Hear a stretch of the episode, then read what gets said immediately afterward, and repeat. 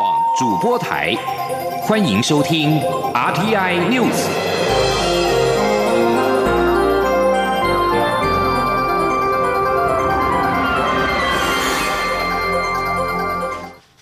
各位好，我是李自立，欢迎收听这一节央广主播台提供给您的 RTI News。卫福部桃园医院的群聚感染又扩大，中央流行疫情指挥中心今天下午在疫情记者会中公布，今天新增两名本土确诊，其中一人为确诊护理师曾经照护过的住院病患，一人为该病患的同住家人。这一起群聚案件从十一号爆发至今，累计共有十二人确诊，卫生单位已经启动了疫情调查跟防治作为。针对疫情指挥中心日前清空桃园医院之后，指挥官陈时中今天又宣布启动“不逃专案”，出院或转院病人列为居家隔离对象。一月六号到十九号，由绿区风险较低的出院病人，将在健保卡注记为自主健康管理专案对象，提醒医疗机构注意询问接触史。记者刘品希的报道。疫情指挥中心二十二号公布，桃园医院再新增两名本土确诊个案。指挥中心升级防疫措施，宣布自二十二号起启动布逃专案。指挥中心表示，目前已经转出七十二名住院病患，九十多名病人这几天也陆续出院。目前还剩下六十二人仍在医疗大楼留院治疗，并落实一人一室，住院负担持续降载。指挥官陈时中表示，院内感染并没有新的情况，但是为了兼顾医院量能与病人权益，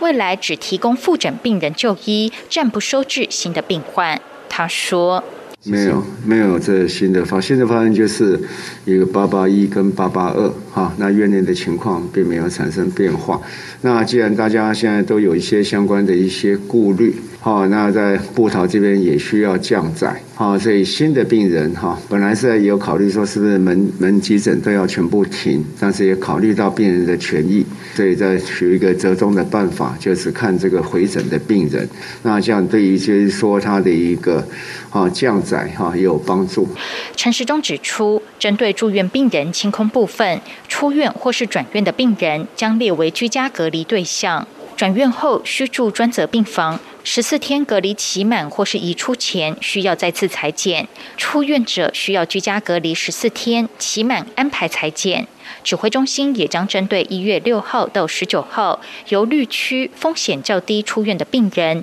在其健保卡注记为自主健康管理专案对象，提醒医疗机构注意询问接触史。此外，指挥中心将另外针对协助收治或是诊治不利桃园医院转出病人的医疗机构，给予相关医事人员津贴，并发给医疗机构奖励金。至于不逃继续收治病人及执行照护的医事人员，将依 COVID-19 相关奖励要点规定核发人员津贴。而该医院内配合指挥中心启动院内感控改善方案，所需要的经费由特别预算支应。央广记者刘聘熙在台北的采访报道。另外，疫情指挥中心今天也公布，国内新增六例境外移入的 COVID-19 确诊病例，分别自喀麦隆、印尼跟菲律宾入境。至于昨天傍晚所公布的丹麦籍确诊男子，指挥中心指挥官表示，其在社区的时间比较长，需要再做详细的议调。台湾在二零一九年同婚合法化。但受限于涉外民事法律的适用法，如果同性伴侣的母国没有承认同婚，仍然无法在台登记。为解决这个问题，司法院院会今年通过涉外民事法律适用法修正案，未来我国国民跟本国法未承认同婚的外国伴侣也可以成立婚姻关系。但是同性伴侣如果是来自中国，则因为受到两岸人民关系条例管辖，仍然需要是陆委会是否严议修正。记者欧阳梦平的报道。立法院在二零一九年五月十七号三读通过司法院释字第七十八号解释施行法，并在同年五月二十四号生效，让台湾成为亚洲第一个承认同性婚姻的国家。但碍于涉外民事法律适用法第四十六条的规定，我国国民同性伴侣的国家如果不承认同婚，便无法在台登记结婚，其婚姻关系也不被承认。而目前全球只有二十九个国家承认同性婚姻，因此。许多同志与跨国伴侣仍然无法如愿在台结婚。司法院在二十二号的院会通过《涉外民事法律适用法》第四十六条修正草案，增加一段文字，明定适用当事人一方之本国法，因性别关系致使无法成立，而他方为中华民国国民者。依中华民国法律，未来我国国民与外国伴侣将可以在台登记结婚，其婚姻关系在台湾也将被承认。司法院民事厅厅长李国增说：“本次修法的重点哈，是为了保障我国国民缔结跨国同婚的权利了哈。那把这个对象呢扩充到其他不承认同婚国家的国民呢，也可以跟我国国民呢缔结合法的同婚。”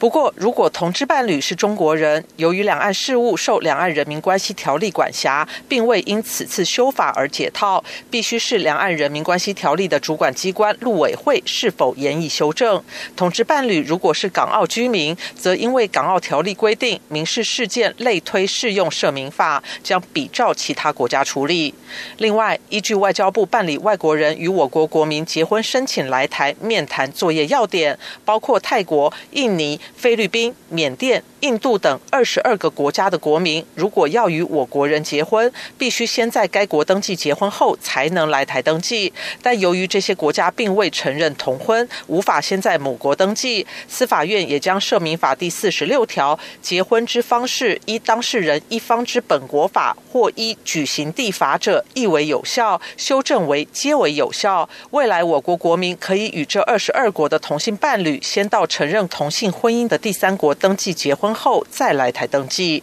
司法院将把草案函送行政院会前，再提请立法院审议。中央广播电台记者欧阳梦平在台北采访报道。欧洲议会日前在二十四小时内接连通过了连接性跟欧亚关系等三项有台决议案。外交部今天表示，由衷感谢欧洲议会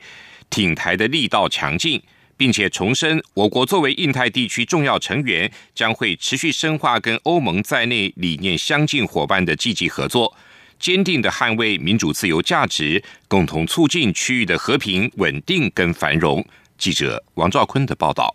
欧盟与中国在去年底宣布完成全面投资协定谈判，不过这个忽视人权问题的决定，却引来欧洲议会议员的质疑与批评。不仅如此，欧洲议会更进一步在这两天接连通过《共同外交暨安全政策年度执行报告》、《共同安全暨防御政策年度执行报告》、《廉洁性及欧亚关系报告》等三项决议。这三项决议主要内容包括：欧盟将持续关注台湾情势，提升与台湾政经关系，严正关切近期台海紧张情势及中国军事挑衅，呼吁重新检讨对台交往政策。尤其是在连结性及欧亚关系报告中，再次预请欧盟执委会就双边投资协定开启范畴界定及风险评估作业，与台湾启动投资谈判。外交部表示，欧洲议会首度呼吁欧盟及其会员国重新检视其对台交往政策，也是首度决议支持欧盟在连结欧亚策略下与台湾发展伙伴关系，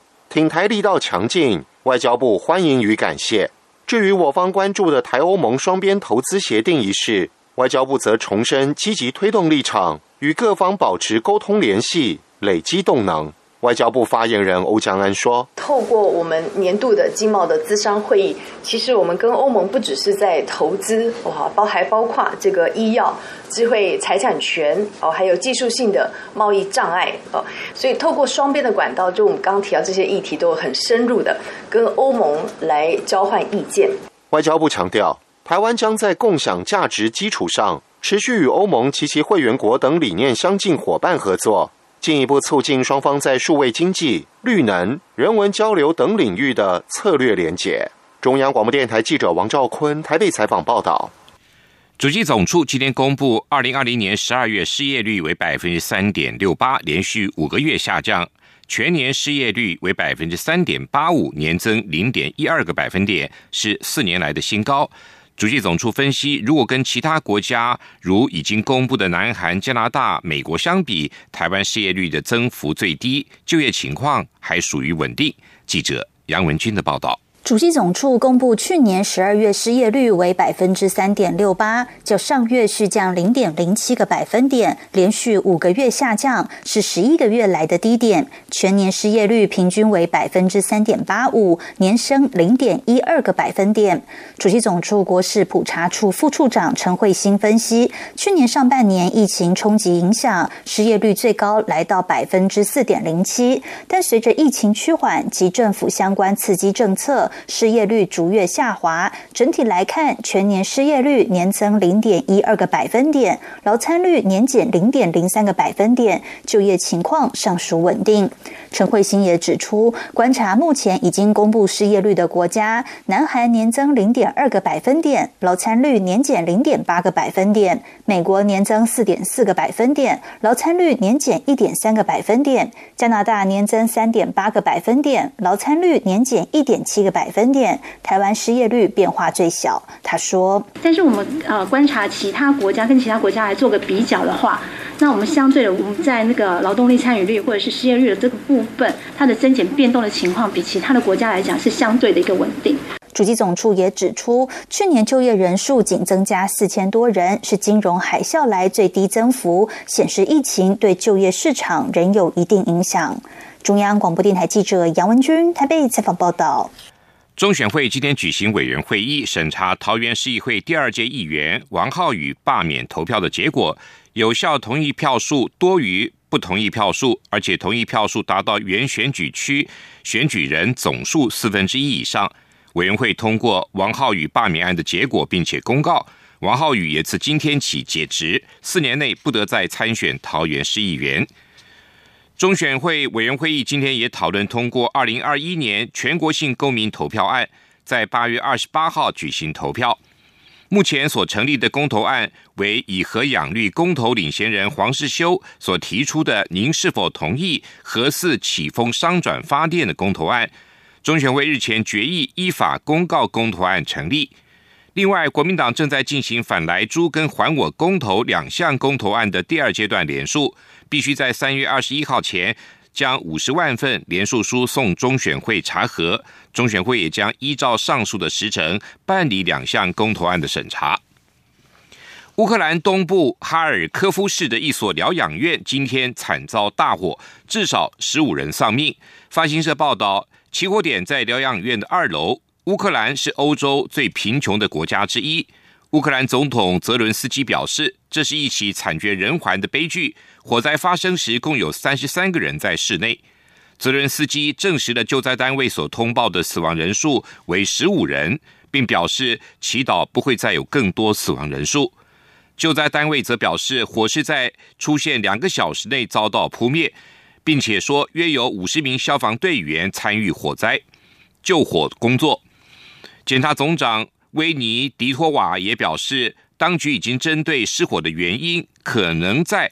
电热器的使用不当进行进一步的调查。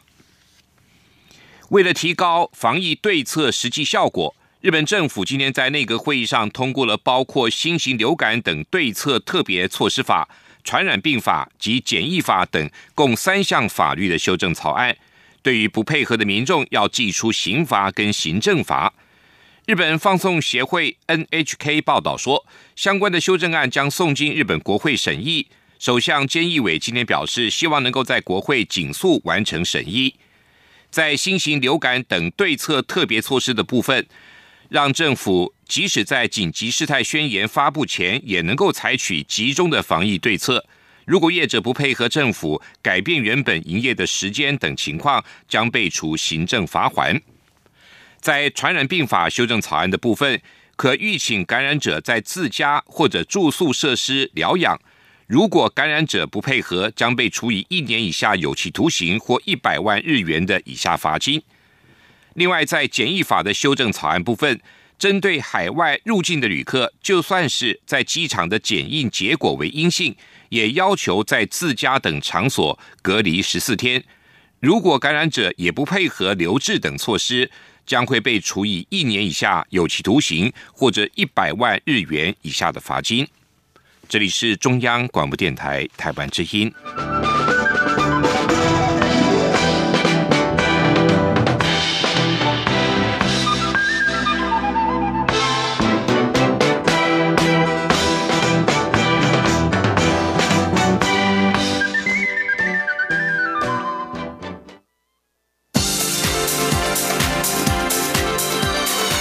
这里是中央广播电台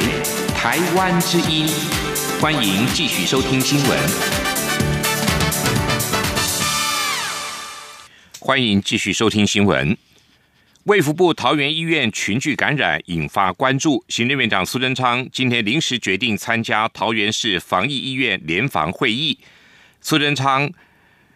替桃医的医护同仁加油打气，感谢桃医承担第一线的防疫工作。他以桃园为荣，希望国人齐心合力的撑住桃园，守住台湾，并且呼吁民众一起挺桃园，让台湾永远是乱世中的福地。另外，桃园市长郑文灿今天在该市的防疫医院联防会议时表示，桃园在过去一年共收治了两百二十三位的确诊病例，占全国病例数的百分之二十五点七。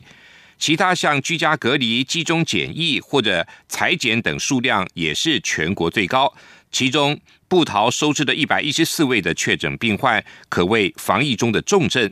郑文灿强调，面对近日的防疫相关话题，郑文灿感谢中央政府跟国军相关单位，强调中央地方的防疫没有任何距离，我们是同心防疫。记者王兆坤的报道。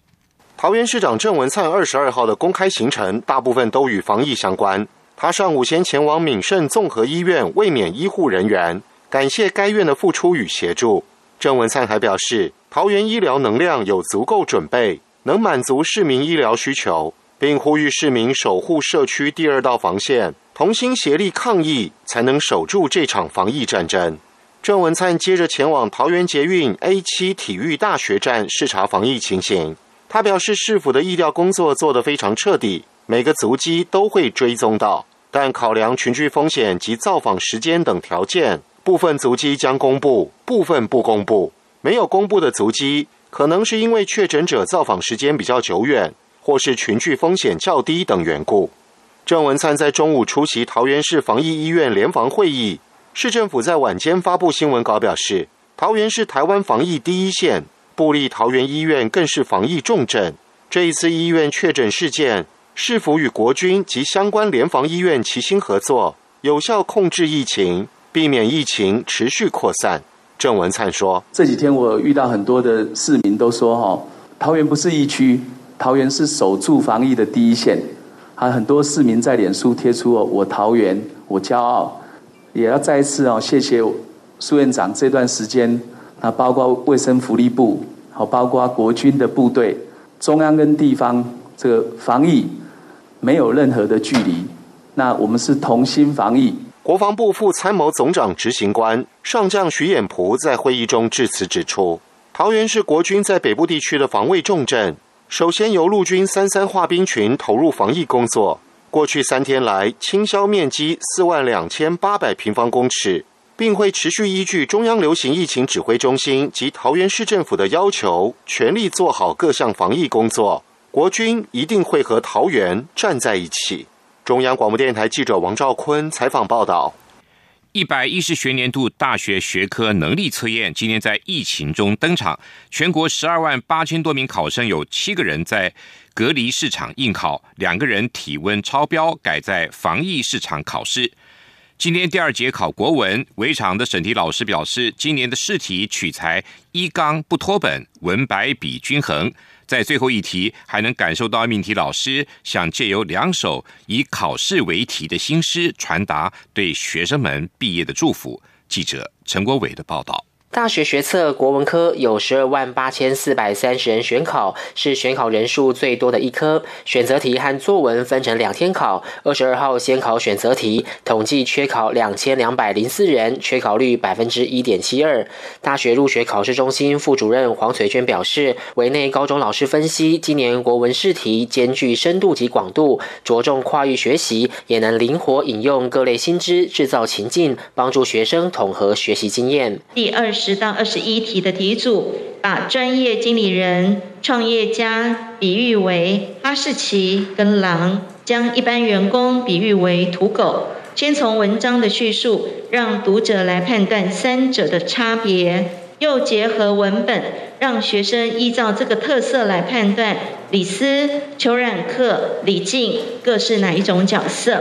生动的比喻十分吸睛。文内老师说，这次有几题也企图引发考生反思当中的观点，像是有题组以足语认证为主题，从生活情境反思世人对原住民贴标签的围歧视，还有以南辕北辙的典故说明一旦方向错误，再多努力也是缘木求鱼，徒劳无功。文内老师也察觉最后一题的两首新诗暗藏对考生的祝福，以考试为题的新诗，一则谈到考前倒数等待考试的焦。一则写考试过程，填完这些空白就要和这一类的纸张告别了，呼应考生应试的心情，并且以等到油墨吸干文字后，我们就和今天的自己告别，来暗示考试是进入人生下一个阶段的转折，让人在填完最后一题的时候，仿佛接收到命题老师的祝福。希望能够在此为考试人生画上句点，迈向人生的新旅程。不过，要得到这个祝福也不是那么容易。围场试考生提到，这一题要先读懂新诗中的隐喻，充分理解文意后，才能顺利答题，是具鉴别度的题目。高中解题教师群则指出，今年国文考题仍然重视阅读理解，但当中的层次更加分明且细致，所以评定为近五年学测最难，而且有职考化的趋势。中央广播电台记者陈国伟台北采访报道。另外，大学学测今天最后一节是考社会科，今年出现了十二个跨科的题组，共有二十九题，占了整份试卷的四成。韦常老师表示，整体比去年难，但是鉴别度很高。国内武汉肺炎 （COVID-19） 疫情持续延烧，针对实体展览是否停办，外贸协会今天指出，一切遵照中央流行疫情指挥中心的防疫规范。而目前合作的工协会都没有提出取消或延期的计划。三四月重要的展览将如期举行。如果实体展面临取消，也还有线上展会同步登场。加上业者跟买主已经都有经验，商机应该可以比去年来得更好。记者谢嘉欣的报道。卫福部桃园医院爆发武汉肺炎群聚感染，规模持续扩大，许多政府机构、企业纷纷取消尾牙。二零二一台北国际书展也已经确定停办实体书展，以避免成为防疫破口。外界关注接下来重要的产业拓销展览是否跟进。对此，外贸协会秘书长林芳苗二十二号表示，一切会遵照中央流行疫情指挥中心的防疫规范，依照既有规范，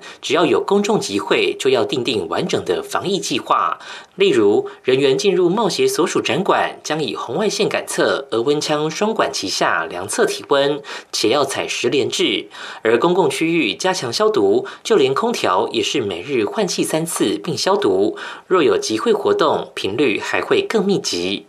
林芳苗指出，接下来包括三月份的台北国际自行车展览会、台北国际工具机展等重要展览，合作举办的工协会都希望能够在确保防疫下，让展览如期举行，没有提出延期、取消的意见。因此，目前都将持续推动。但若将来疫情严峻，指挥中心建议停办，也还有线上展。他说：“从去年的经验，我们知道什么事情都要超前部署。我们实体活动、实体的展览，我们是照常的规划。我们也有线上的展览，比如说三月份的自行车展、工具机展。那除了实体展览之外呢，所有参加实体展览的厂商。”他都可以在线上有摊位。林芳苗也提到，经过二零二零年防疫经验，贸协已经建构完整的线上展览能量，也备妥相关方案来协助厂商迈向数位展览。不但厂商、国际买主都越来越习惯参加线上展览，且国际机构都预期今年在疫苗加持下，全球经济可迎来复苏。加上线上展展期长达一个月，相信今年展览促成的商机会比去年好。中央广播电台记者谢嘉欣采访报道：交通部长林佳龙今年前往彰化车辆研究测试中心主持行人安全防护实验室的开工典礼。林佳龙受访表示。这是台湾新车安全平等计划的重要里程碑。未来不仅车辆要符合安全标准，车内外的人身安全也将纳入平等的项目。除了有助于台湾车辆产业接轨国际，还可以提升国产车的竞争力。记者吴丽君的报道。为了提供消费者新车安全资讯，促使业者提升车辆安全技术，交通部参考 u l NCAP 评价测试方法，推动 TNCAP 台湾新车安全平等计划，希望分年建制台湾新车安全平等制度，并于二零一九年九月委托车辆研究测试中心建立检测技术，同时采购检测设备，建立实。实验室。目前车测中心已建立完成四项主动安全验证技术，行人安全防护实验室也在二十二号由交通部长林佳龙亲临主持动土，预计明年完工后即可陆续完成八项被动安全验证能量，届时台湾新车安全平等的测试场地也将在此扎根，目标二零二三年办。理首次自愿性新车安全平等，林佳龙受访时，除了肯定这是 TNCAP 与国际接轨的重要里程碑，也强调面对五 G AIoT 时代的来临，以及交通部建制的 ITS 智慧运输系统，尤其 Tesla 的整个供应链是靠台湾产业在支撑，因此 TNCAP 计划正逢其时，渴望加速台湾。车辆产业软硬体供应链结合，朝向技术自主的国产化目标迈进。他说：“今天是我们交通部推动的车辆安全计划里面非常重要的里程碑。那我们有十二项未来要建立测试验证的项目，有助于台湾车辆产业跟国际接轨，而且可以提升国产车未来的竞争力。那最重要是要更能够保障车辆安。”全这个安全不只是车辆要符合安全的标准，车里面的人、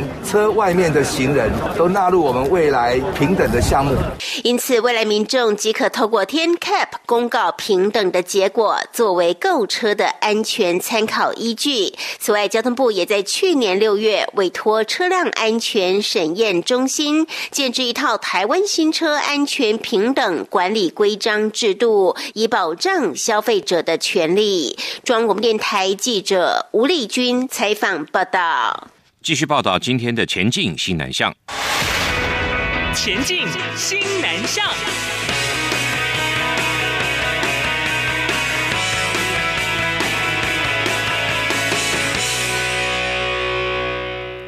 新北市市立图书馆今天发布新闻指出，为了让东南亚的新住民跟移工们在台湾也能够看见母语，享受阅读的乐趣。新北市行动图书车特别新增加东南亚阅读服务，提供了上百本来自越南、缅甸、菲律宾、印尼、泰国还有马来西亚的书籍跟报刊，疏解新住民的思乡之情。